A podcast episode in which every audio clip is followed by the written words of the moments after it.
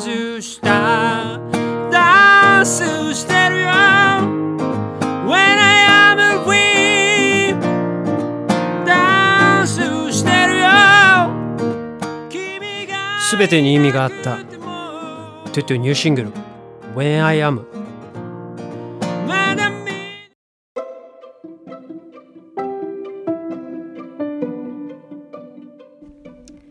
ミオのボイスダイアリー2023年8月嘘です。嘘です、えー9月の2日土曜日ミオのボイスダイアリーです。この番組は私ミオが日々起こったことをつらつらと喋っていく恋日記ポッドキャスト番組です。よろしくお願いいたします。やっぱねこう月の初め月初はですねまあ慣れ親しんだ前月の 呼び方をですねついつい言っちゃう。なんかこうねなんか前の彼氏彼女のですね名前をつい言ってしまうみたいな感じですかね。多分これからもまあ中旬ぐらいになってやっとねやっとしっくりきたかなっていうふうに思ったらもうね次の彼女が来てあくああごめん10月みたいな感じになるのではないかなっていうふうには、えー、と思っておりますが、えー、と9月に入りましたの、えー、とボイスダイアリーになります。皆様いかがお過ごしでしょうか、まあ、今日もねとにかく暑い。さすがにもう本当に酷暑っていう感じはなくなりましたけどそれでもねやっぱこう帽子かぶってないとちょっときついなとか途中で水分補給しないとまずいなっていう感じがあったりとかする、えー、と日差しでございますので皆様どうかですね水分補給こまめに引き続きしていただければなというふうに思っております。はい、でですね今日は結構ですねアクティブというか起床時間はまあ、6時半でしたね、まあ、お弁当は作れませんでしたけど又助君がお仕事でしたので、まあお弁当っていうふうに思ってましたけど最近なんかそんな日がほぼ連日続いていてこう「あごめんね」みたいな感じで言うといやなんかあのお弁当を作ってもらえたらあラッキーっていうぐらいだから大丈夫だよみたいな。あそうっすかみたいな。感じだったんですけど、まあ、とりあえず、まあ、6時半ぐらいに起きましてで又助君のお見送りだけですね、まあ、したんですけどなぜアクティブだったかというとですね今日7時半に、えっと、予定が一発目の予定が入っておりまして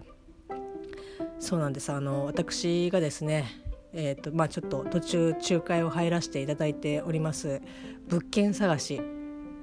がまだね終わってなくてですね何だったらあれこれちょっと本当に大丈夫なのかなっていう感じほぼほぼなんか振り出しに戻るみたいな感じだったりとかしていや別にいいんだけど大丈夫なのかなとかっていうふうに思いながらまあとりあえずあの物件あこれで決まりそうかなっていうところを結局流れてみたいな感じだったりとかするんですけどまあ、そういった中で、まあ、こう引っ越しをするにあたって、まあ、もう使わないものだったりとか、まあ、逆に、まあ、使わないものとかっていうよりはその今の家家のものを全部こう持っていける、えー、と部屋を選ぶのがやっぱこう現状厳しいので、まあ、ちょっと大きなものは粗大ごみにね出してみたいな感じのことをちょっとやらせていただいてるんですけど今日その粗大ごみの、えっと、回収があるということででまあこう一番大きいというかこう、まあ、幅を取るであろうベッドをですね、まあ、1個出したんですけどそれを出すのにちょっとこう手がいるっていうので、えっと、私のですねおみこしの、えっと、会長、まあ、張岡さんという方なんですけど、まあ、張岡さんに、まあ、頼んで私ももちろん行きますけどちょっとあの搬出をお願いできませんか？って言って。であの業者さんが朝来るって言っても何時に来るっていうのが分かんないのでいやーこれで朝行って「いやもう来ちゃったんです」とかってなったら怖いなと思って。でもね念には念をみたいな感じでもう7時半集合でみたいな現地にこう7時半に来ていただいて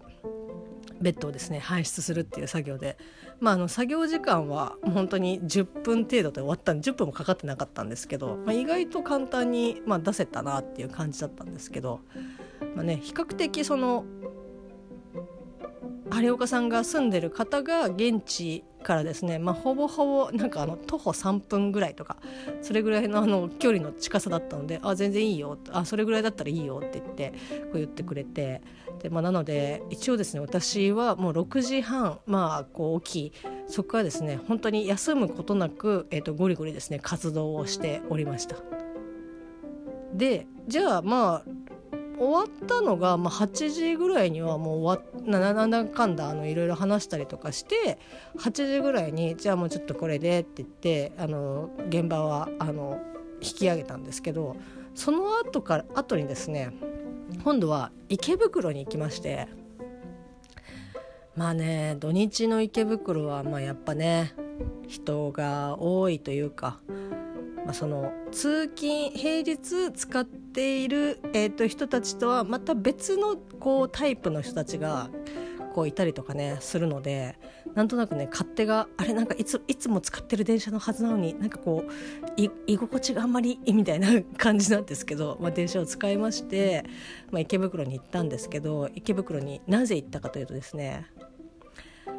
そうです。あのおみこしのですね、えっと、斑点を新しくちょっと作ろうっていうことで、まあ、前々からその話は上がってたんですけど、まあ、こうどういった感じにするかとかあとはその、まあ、値段いくらぐらいだろうとかっていうのとかいろいろこう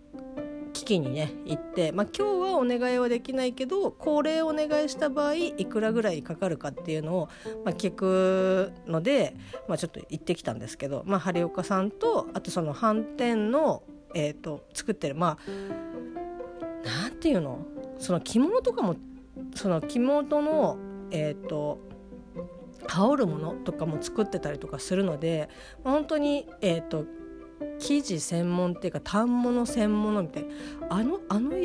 ジャンルを何て言えばいい呉服屋さんではないんだよね。なんかまあその基本的にはそのお祭りのまあ反転とか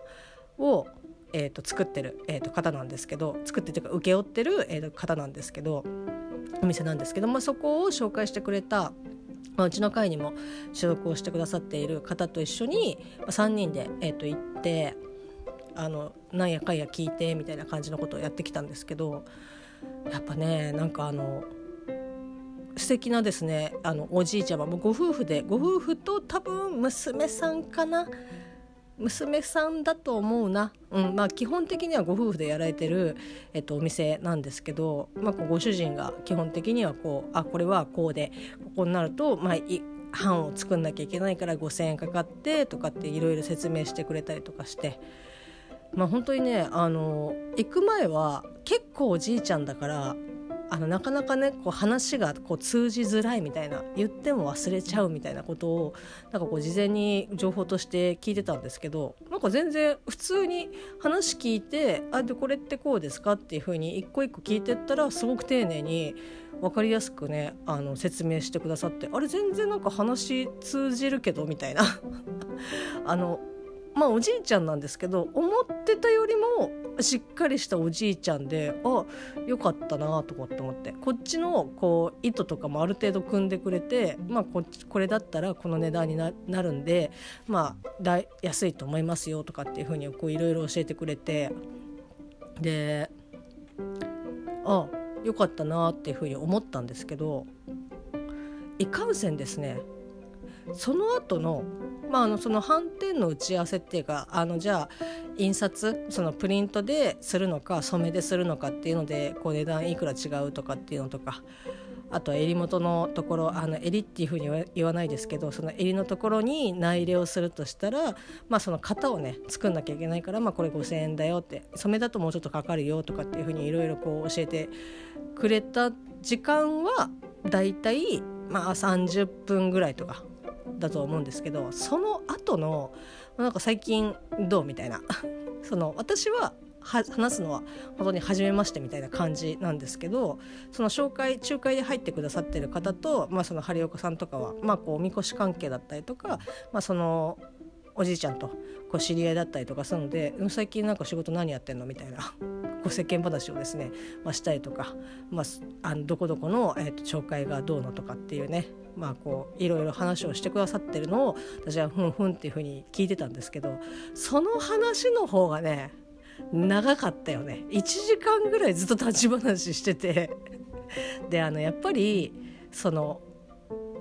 お客さんがねそのもう本当にひっきりなしにこう来てはみたいな感じの、えっと、店でももちろんないこう本当に一日に、まあ、何人か来てみたいな感じで、まあ、こう頼むものとかもね本当に値段はそこそこするのでいろいろ打ち合わせをしたりとかこうしたいんですとかっていうのの、えっと、話をしに、えっと、来るお客さんはまあ1日にも何人かいらっしゃると思うんですけどそんなに人の出入りがバンバンあるっていう、まあ、あの感じではない、まあ、こう食あのお店柄取り扱ってるものからして、まあ、そうなんですけどそういうのもあるのか分かんないけどあなんか本当に話尽きねーっていうね。で要所要所に「あじゃあ」みたいな「あじゃああの決まったらあのご連絡またします」って言って「ああ分かりました。よろしくお願いします」でみたいな。あれまたは今今もう絶対帰る流れだったよねっていうところをあれ？みたいな。またなんかあなかったことになってるっていう。感じで。なんかそんなあのねあじゃあっていうのを3回ぐらい言ったかな。3回ぐらい言って4回目で、まあ、やっとあじゃあもうもういい加減にもう話も尽きただろうっていう感じで 帰っていくみたいな、まあ、でもねなんかその仲介入ってくださった方曰く今日は短い方だと。本当に下手すると3時間ぐらい話してるっていう風にねおっしゃってたのでああまあよまあそっかみたいな、まあ、全然ねつまんない話とかではないんですけどなんかこれはいつ終わるんだろうっていうね感じでしたけど。まあ、ね、やっぱりねこう人と話したりとかってするのなんかまあ好きなのかなとかこう普段なかなかねこういろんな人と喋る機会とかっていうのは年を重ねていけば、まあ、もちろんあの職種的にガンガン話すっていう職種ももちろんありますけど、まあ、なんか話したいのかなって。まあ、うちのねあの又助君のばあちゃんなんか本当に典型的なそんな感じなので行くとねもう本当に止まんない。あの全然あのじゃああもう行くねっていう風に言ってるのにあのずっと話がこうずっと続いてるみたいな感じでもうぶった切るしかないっていう感じなんですけどまあまあでもなんかそんな感じなのかなと思いながら「うんうんうんあそうなんですね」っていう風に聞いてまあ、でも本当に楽しいねあ楽しいですしやっぱ知らないこととか教えてくださったのであこうなんだとかっていうのでいろいろね勉強になりました。まあ、あの斑点のねこう値段とかも本当にえーと、この生地でこの値段は、まあ、正直本当にあの結構安い方だしまあこう秋口に、ね、なるとこう値上げがあるからこの値段は、まあ、今このこの時までここまでなんでっていうふうに言って「あそうなんですね」ってって、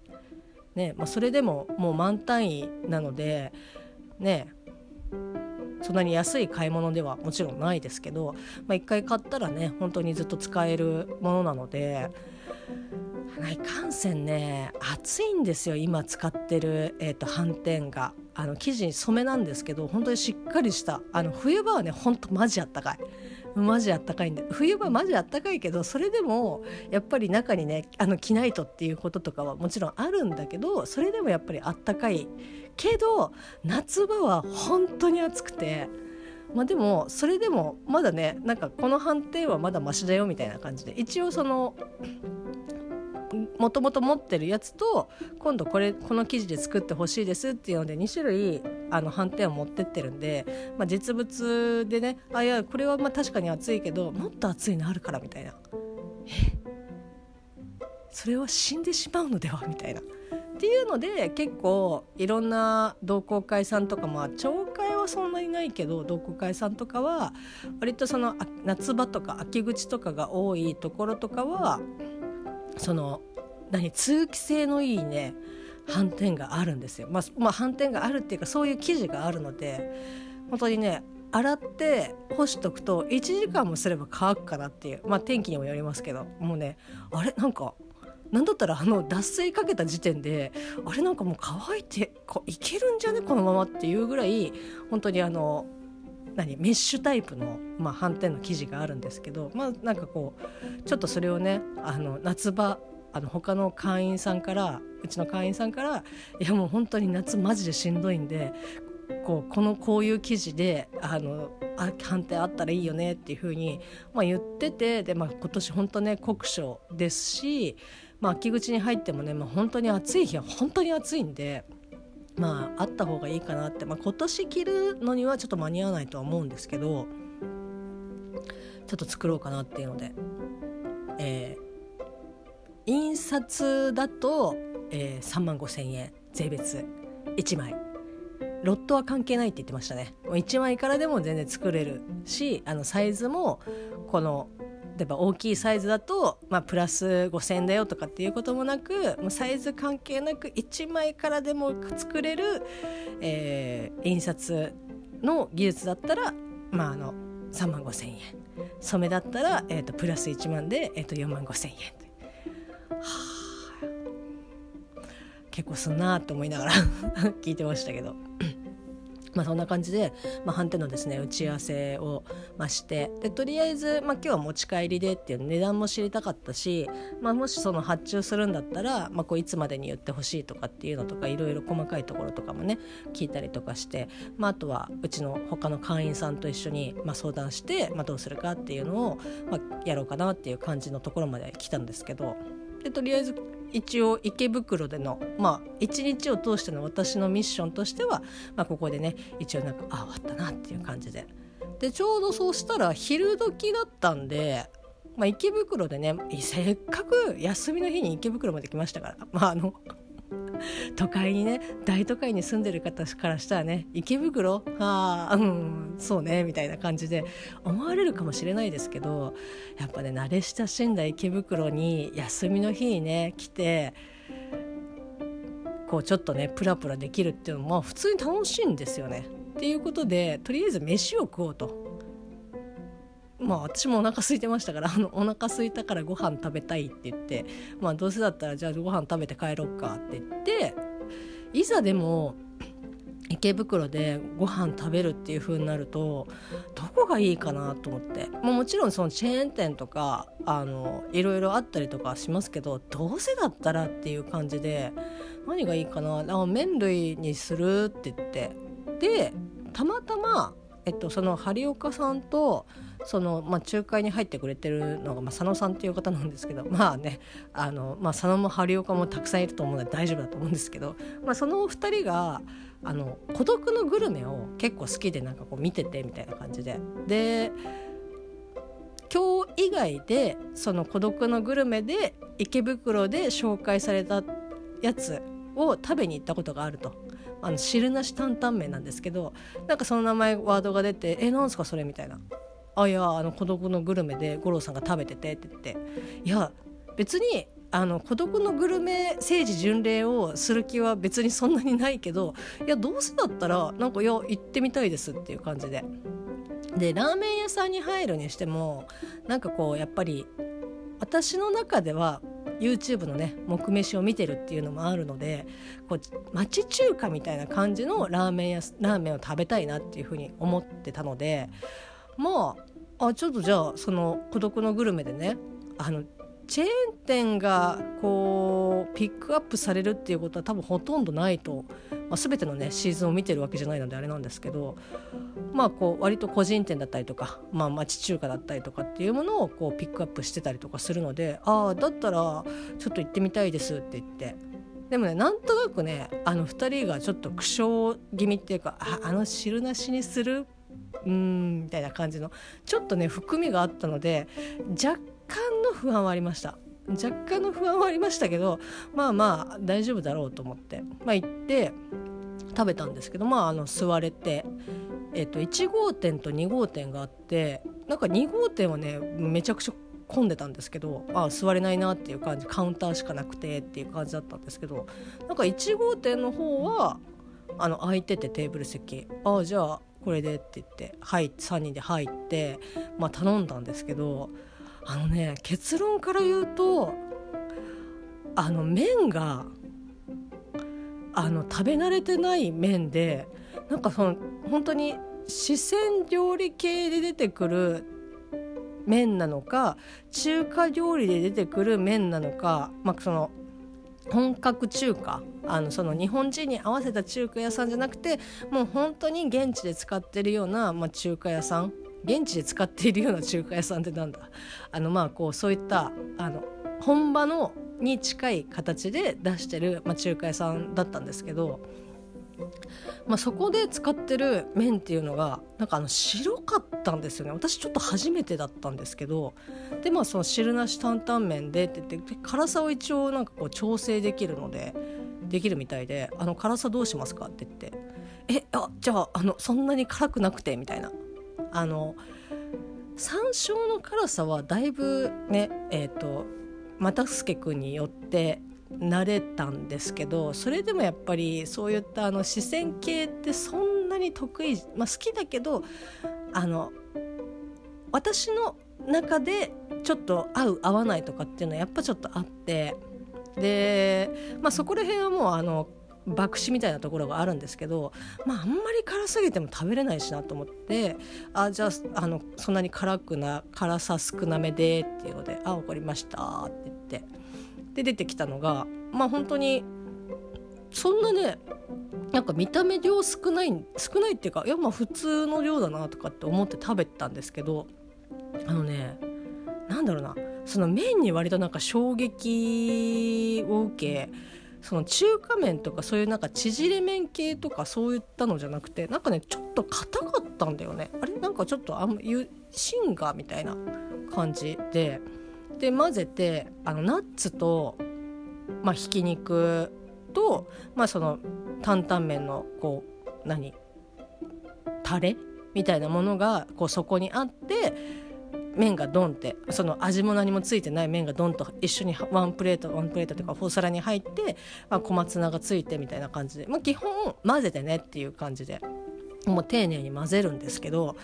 あのすごいスピードであの固まっていくんですよね。固まっていくっていうか熱が冷めていくから。であのひき肉って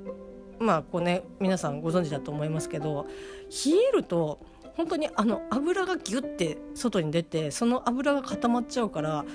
あれなんかすごい口の周りベタベタするっていう感じで。結構ねあの勢いよくつけて食べないとダメだったなっていうのは後から、えっと、反省なんですけどそれでもなんかちょっと麺の食感にあれ？なんか私の知っている麺ではないみたいな。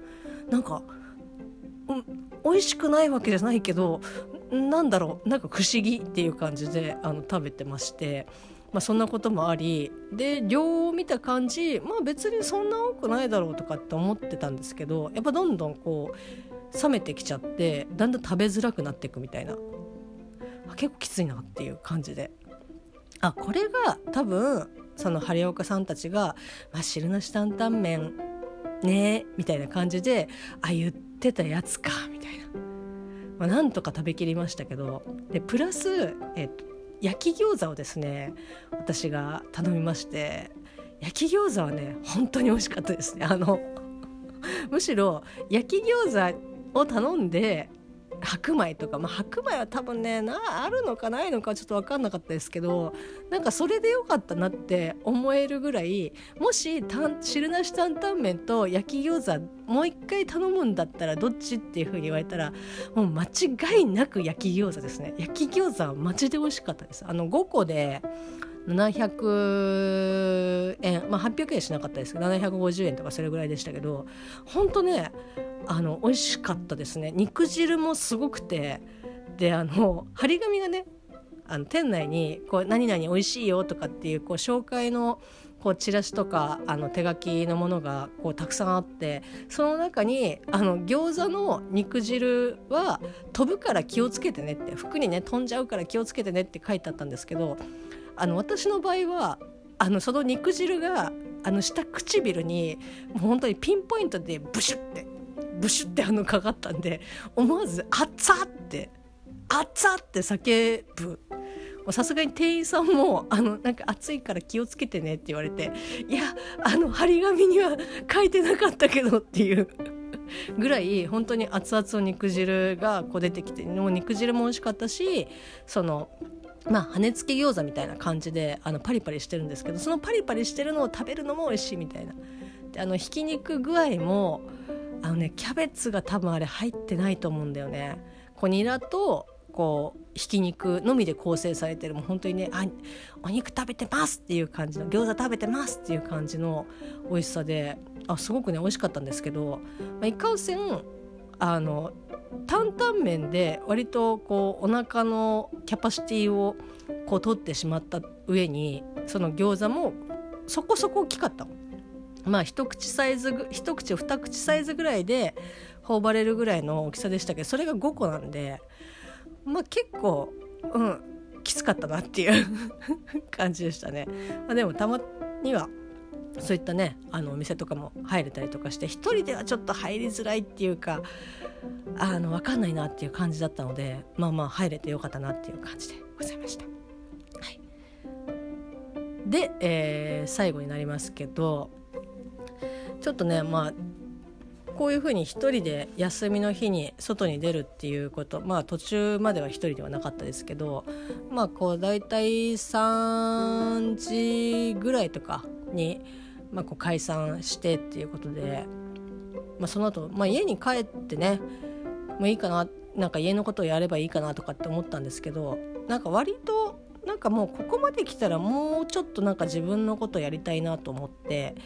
えー、映画に行ってまいりました。まあ、見た方は、まあ、ご存知ご存知というかねああっていう感じになると思いますし、まあ、いろんななんかポッドキャストだったりとかポッドキャスト番組さんだったりとか、まあ、ラジオとかでもねいろいろまあ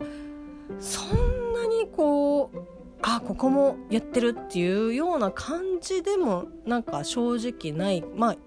タイトルは聞くけどっていう感じだったと思うんですけど宮崎駿監督のですね「君たちはどう生きるかを」えー、見てきました。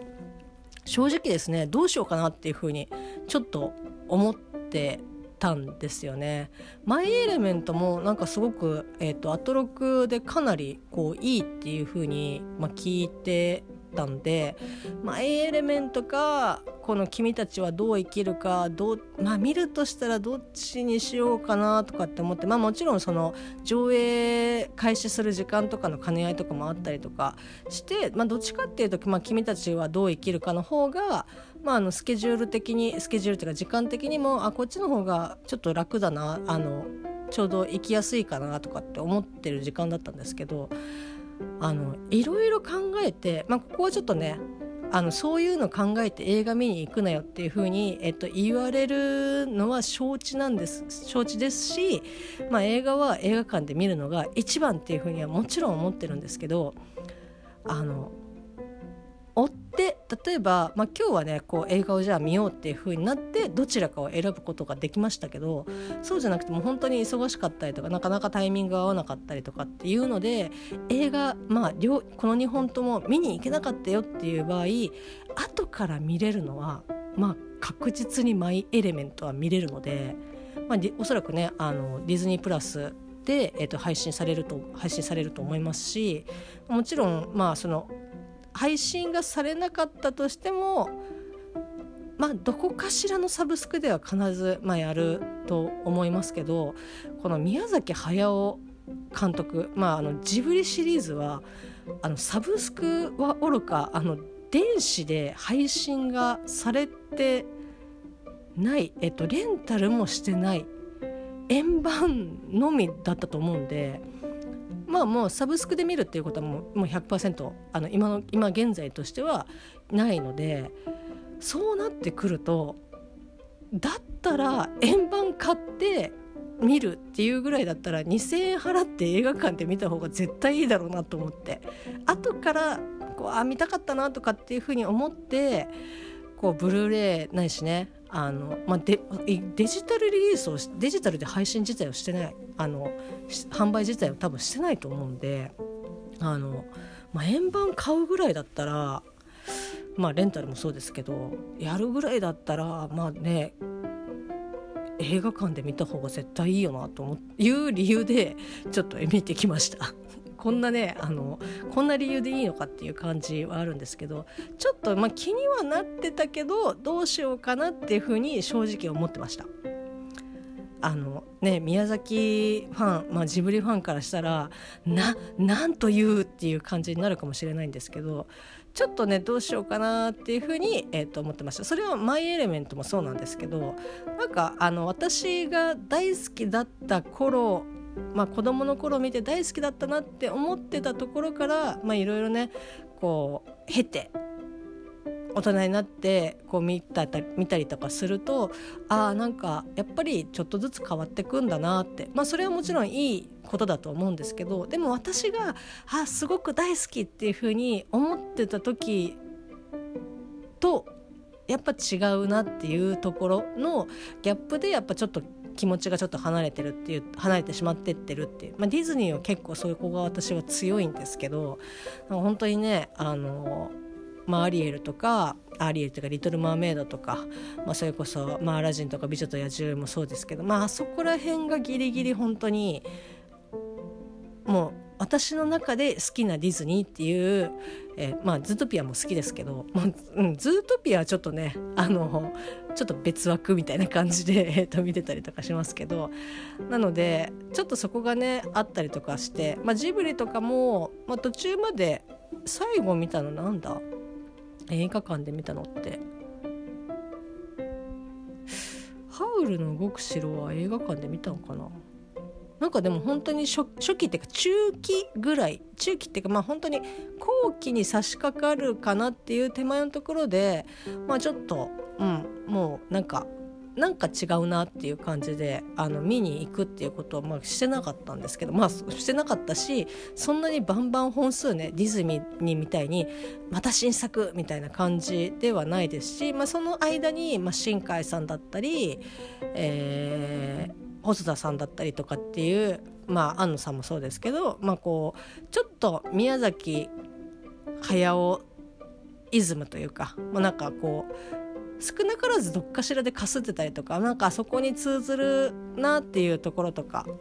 っていうのを見たりとかしてあ今はこんな感じなんだなっていうふうに、まあ、こうアニメーションの映画を見てることがまあ多かったんですけどでも、まあ、さっきにも申し上げた通り、まあ、こう今劇場でやってて。もうねあのジブリ作品過去作を見るとしたら劇場で見るとしたらもう何かしらのねこの記念とか何かがない限りはもう一度見るっていうことは結構あの難しいので今劇場でやっててまあその内容云々以前まあ採用云々はとりあえず置いといてジブリを劇場で見れるんだったら、まあ、見た方がいいだろうと思って。ね。こっからえっとあとに、えーと、生まれた子たちとか、まあ、それこそ、まあ、生まれているけどその映画館にねこう行ける年齢ではないとかっていう子たちからしたら見ることができないですから劇場で。今2,000円払って見れるんだったらもう見た方がいいだろうと思って。っていうのでまああのねちょっと見たんですけど。あのー、正直あのもうネタバレとかは全然あのするつもりもないですしあの見たよっていうので、まあ、ちょっと私があのざっくりあのこう思ったよっていうことで別に内容に触れることはあの、まあ、しないんですけど見終わって、まあ、こうエンドロールが流れてこう電気がついてって言ったあたりからもうなんかねちょっと他の方のまあ、こう君たちはどう生きるかを見てこう思ったよとか例えば YouTube での考察だったりとかっていうそういう情報はちょっと入れたくないなっていうもう今私が感じたものをとりあえずまあ映画ってみんなそうだと思うんですけど あの感じたものをちょっとずっとこう温めてこう内側に入れときたいなっていうふうに、えっと、思う映画でしたね。うん、なんか本当にあなんかジブリ全部見てないけどなんかジブリ見たなっていう感じ。私はすごく良かったですね。ただそれのすごく良かったっていうのをここがこうだから良かったとかって言えるところももちろんあるけど漠然とこうね第六感が感じ取っている良かったっていうところもあったりとかするので全て言語化するっていうのはなかなかあの難しいですけどなんかそういうのもちょっとやりたくないなっていう。このシーンでこういうことがあったからとかっていう、まあ、もちろん掘れば掘るだけあのより分かるとかそういうのとかもちろんあるとは思うんですけどなんかちょっとそういうのやりたくないなっていうふうに思うような映画でしたね。なのでなんかもしねその私みたいにちょっとなんか気になってるとかっていう方がいたらまあその内容がこうだからよかったから見てとかっていうよりはいや今劇場でやっててちょっと気になってるんだったら見た方がいいんじゃないかなっていう感じですね。あのもう劇場公開が終わったらもう次映画館で見るっていうことはまあまずないできないんでそういう意味では劇場で今やってるうちに見れる環境だったら見た方がいいと思いますジブリは。うんね他の追っかけでねサブスクとかで見れるんだったらまあ円盤、ま、あのサブスク配信待ってとかっていう映画の見方をする人ももちろんいるし私もそういう時ももちろんあるので全てのね映画を館で映画を見るっていうことはできないので、まあ、そういうのはありだと思いますけどジブリは今の段階ではそれがあの99%かなわないのでもうあのね見れるんだったら劇場で足を運んで、まあ、見た方がいいかなっていうふうに、えっと、思います。はい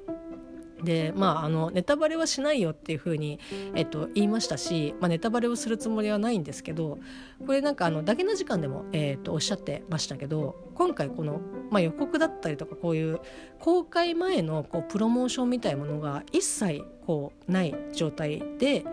こう、まあ、公開後踏み切った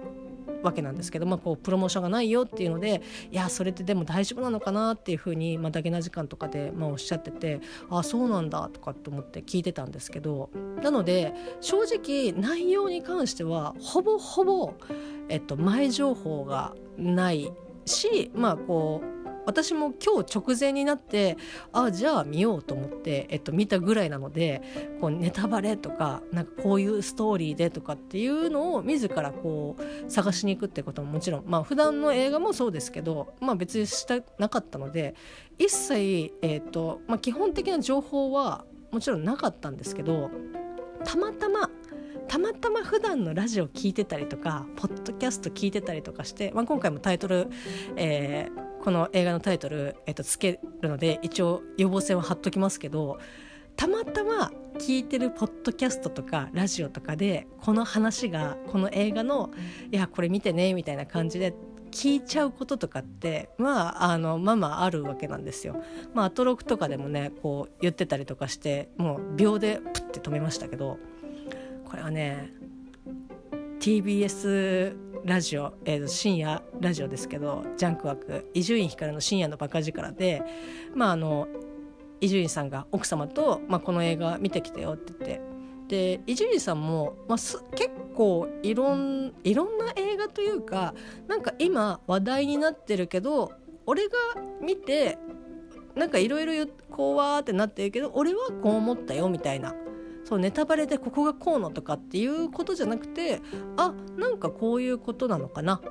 わかんないけど。っていうぐらいの温度で結構映画の話とか結構まあ不定期ですけど、まあ、ちょこちょこ「あクレヨンしんちゃん」の映画をご覧になってましたし、まあ、特撮でいうと安野さん系はほとんど見ていらっしゃいますね。ウルトラマンとか新仮面ライダーとかも、まあ、見れてまあこうねがっつり世代っていうのももちろんあると思いますけど。で見てあのこう思ったとかっていう伊集院さんなりのこう本当に解説っていうか感想を、えっと、お話しされることが、まあ、たまにあるんですけどで普通に、えっとまあ、タイムフリーであのバカ力聞いてたらこの映画の話になってうわあそうなんだとかって思ってたんですけど思ってなんか聞いちゃってたんですけどでもなんか、まあ、一員さん曰くこうネタバレがどうのとかっていうのをそんなに目が目にしないのって、まあ、たまたまかもしれないですけど伊集院さん自身がこうやっぱりこれだ話題になってるんだったらこう嫌でもねやっぱこうタイムラインとか SNS とかっていうのにこうネタバレがとかっていうふうにこう入ってきてもおかしくないのにそんなに目にしないというかあのそういうのがないっていうのをちょっと不思議に思ってたけど見終わった後にああまあなんかあそういうことかっていうので割となんかあだからそんなに見なかったんだなっていうのでおっしゃっててまあ本当に私も見終わった後にまあだろうなっていうかまあなんだろうネタバレとかうん。なんか説明が難しいみたいな感じだったりとかするんですけど。でまあその伊集院さんがまあそういう話をわーってされてる中で、まあ、奥様と見終わった後になんかすごく走馬灯みたいだったよねって。いうお話をされてて。で最終これはあの宮崎、えーと、駿さんの生前,、えーと、生前葬ですか、えー、生前葬、えーと、生きているまあ私も全然知らなかったんですけど、まあ、その本人が、えー、と生きている間に、まあ、本人の希望でこうみんなねそのゆかりのある人とかお世話になった人をこう集めて本人はもちろん生きてるけどその生き あの死ぬ前に お葬式をするみたいな、まあ、生前葬式っていうのがあるみたいなんですけど、まあ、なんかそんな感じだったねっていうふうに言うのでなんかまとまその伊集院さんご夫婦はあのそれでまとまったらしいんですけどあなんかそういうのを聞いてて唯一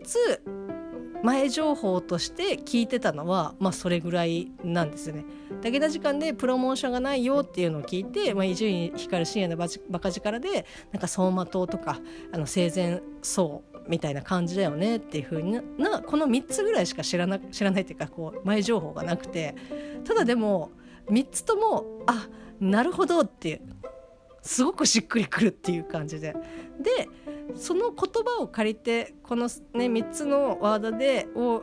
かん前もって受けた状態で見た、えっと、私が、えっと、この映画を一言でまあ一言でまとめるのもどうなのかなと思うんですけどもうざっくりどんななのっていうふうに言われるとえ宮崎駿の歴史観だったなっていう 歴史民族博物館的なえ歴史博物館だったなっていうなんかそこに、えっと、入ってったなっていう感じ。もしくは宮崎駿の頭の中を頭の中ツアーだったなっていう感じでしたね。なんかもううん。そんな感じでした。これがネタバレになると言われるともう本当に ごめんっていう感じなんですけど。まああの一応パンフレットも売ってたりとかするので、まあ、本当見終わった後とかねあのご購入されるのもいいかなというふうに思います。私もあ売ってるんだと思ってあの買いましたけど中身を見てあなるほどっていう感じでうんうんっていう。感じでしたけど。あ、あの気になる方はですね是非ということでございますでも本当にね見れてよかったですしまあ、その宮崎私的には宮崎駿歴史博物館ツアーに行ってきたなっていう感じででもとりあえずなんだろうなこの「君たちはどう生きるか」のサウンドトラックをよりもえ久石譲さんの手掛ける、えっと、ジブリサウンドトラック。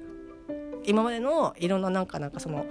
えー、ナウシカだったりとか「もののけ」だったりとか「まあ、千と千尋」もそうですし「魔女の宅急便」とかももういろいろあると思いますけど久石さんが手がけたジブリのサウンドトラック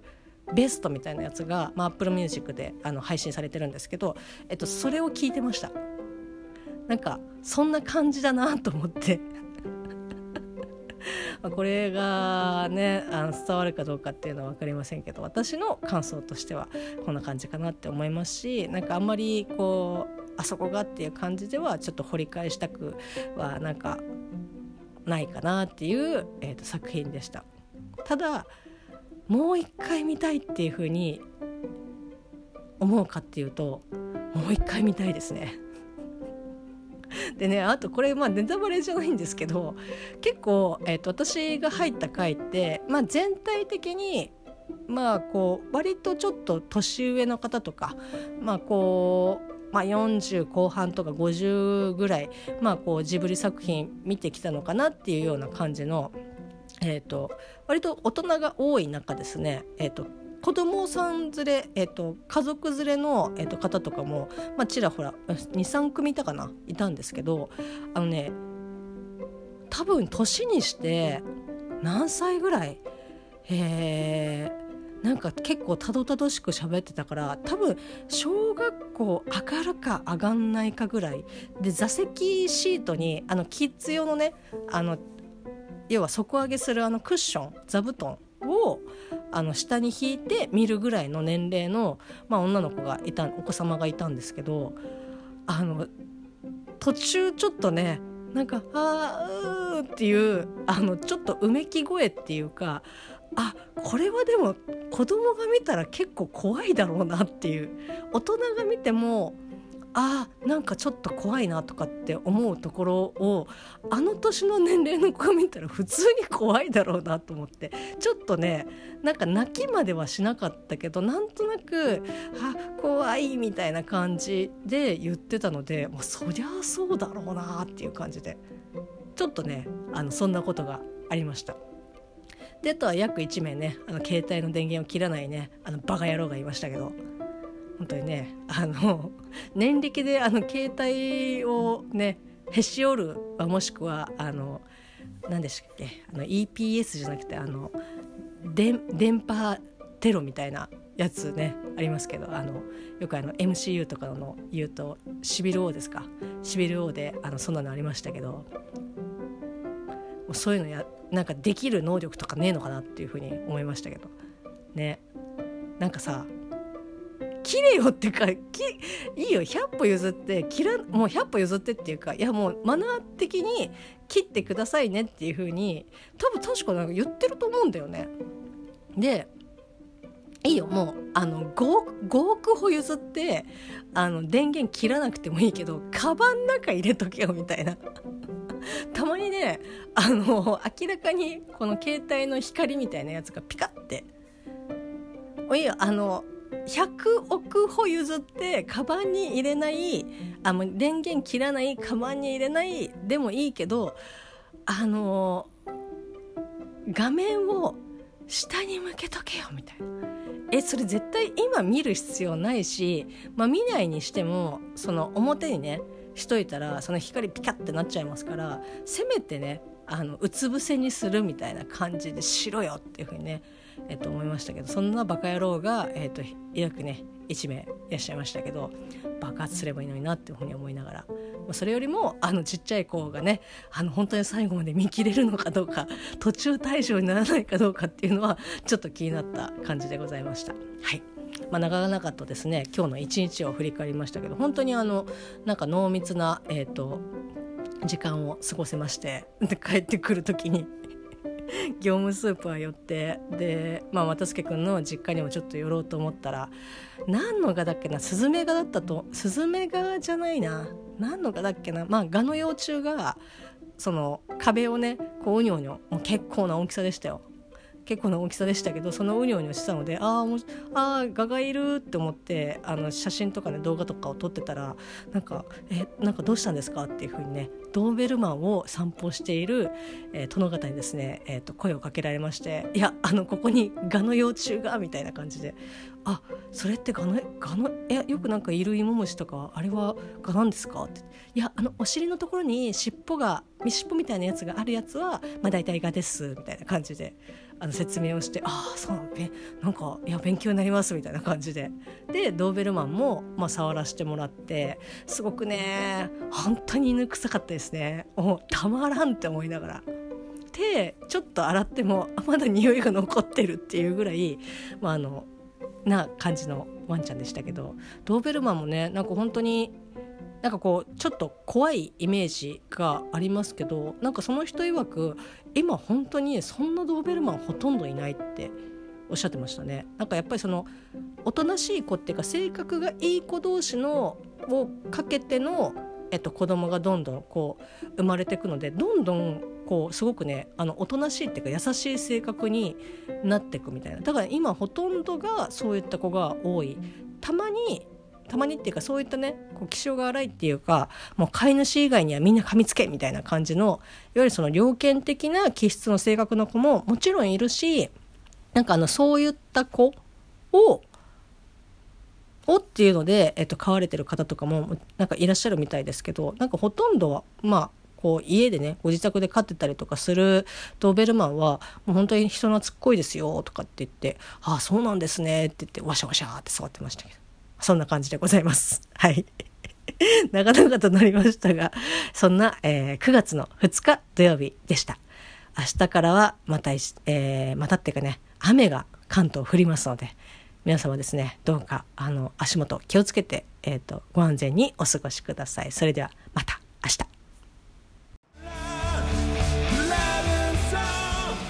クマジャックインレーベルプロデュース。オルネポ10周年記念シングル「Won't You Baby」2023年8月7日月曜日。ダウンロードスタート。300円握りしめて買ってください。